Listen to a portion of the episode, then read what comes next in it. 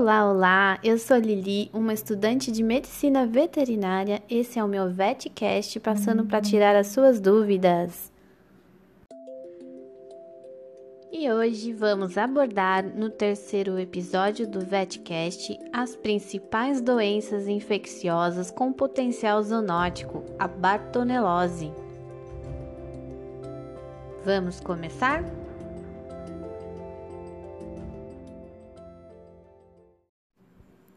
A bartonelose é uma doença provocada pela alfa-protobactérias. Essas bartonelas são pequenos bacilos gram-negativos aeróbicos que parasitam eritrócitos e células endoteliais de mamíferos. Apresentam ampla distribuição geográfica, sendo conhecidas mais de 30 espécies e subespécies de Bartonella spp, muitas destas capazes de produzir doenças no ser humano mas iremos falar da Bartonella hensela, é principal agente da doença da arranhadura do gato, a DAG. A DAG possui um amplo espectro de sinais e sintomas e muitos aspectos epidemiológicos da doença permanecem desconhecidos. Felinos domésticos são comprovadamente reservatórios da Bartonella hensela. O espectro de sinais clínicos que a infecção por Bartonella spp pode provocar em gatos ainda não foi totalmente investigado, uma vez que geralmente o gato infectado mostra-se aparentemente saudável. Entretanto, algumas manifestações clínicas podem acontecer, como a linfadenopatia, acompanhada da febre, e os sinais de anorexia e também perda de peso. E como se dá a transmissão? A pulga Quitinocephalides felis é um importante vetor da doença. O agente pode se multiplicar e permanecer viável por muitos dias em suas fezes. A pulga infectada por Bartonella spp, ao parasitar o gato, provoca prurido intenso, predispondo à contaminação de suas unhas com as fezes da pulga, contendo a bactéria. Esta poderá ser inoculada em animais ou humanos através da arranhadura.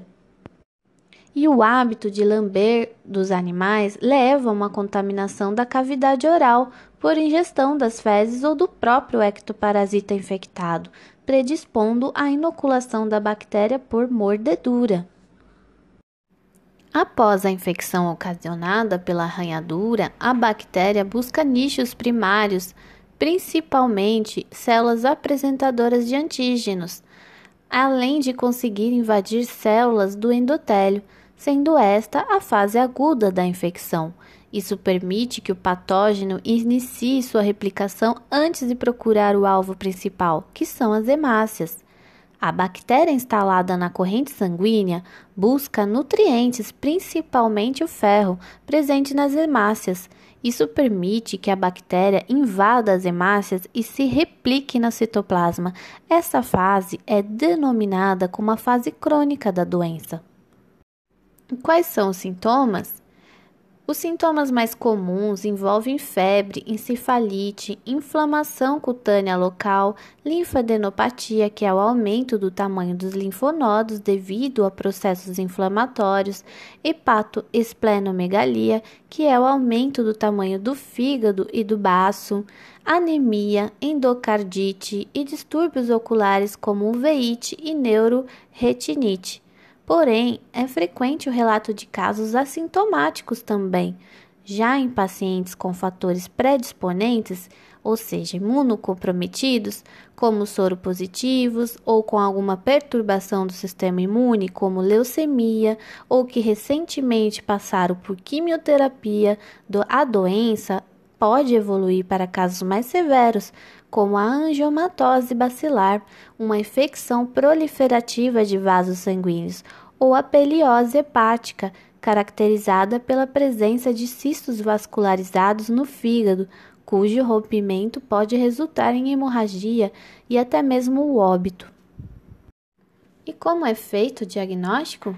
O diagnóstico da infecção por batonelose pode ser realizado através do teste intradérmico positivo para a DAG, porém tem sido preterido em virtude de novas técnicas disponíveis, como da detecção de anticorpos no soro de pacientes, por exame histopatológico do linfonodo, da pele, do fígado ou também de outros órgãos afetados, e ainda por meio da biologia molecular.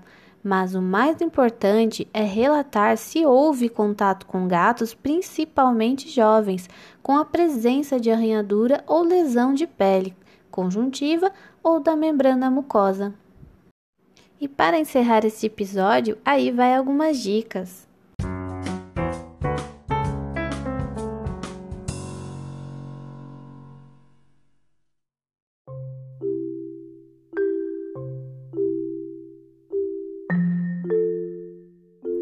Para evitar a febre dos arranhões dos gatos, a DAG, alguns passos podem ser seguidos, como evitar ser arranhado ou mordido por um gato. Mas caso isso ocorra, lave a área imediatamente com água e sabão. Mantenha seus animais de estimação sem pulgas. Castre seu felino, pois o ato da cópula pode provocar a transmissão devido ao hábito do macho unhar e morder a fêmea. A castração pode também deixar seu pet mais calmo, com menor propensão a fugidas. Por ser uma doença muito mais branda, desde que você não esteja enquadrado nos fatores predisponentes, ou seja, imunodeprimidos ou com outros problemas, geralmente os sintomas tendem a desaparecer sozinho em poucos dias, mas é sempre recomendável que procure o seu médico e o veterinário. Vamos continuar nosso assunto sobre as principais doenças infecciosas de potencial zoonótico no próximo episódio, onde falaremos da toxoplasmose. Obrigada por ouvir o VetCast. Se você gostou, por favor, deixe muitas estrelinhas na avaliação e não se esqueça de ativar a notificação para não perder o próximo episódio. Abraço virtual e até a próxima!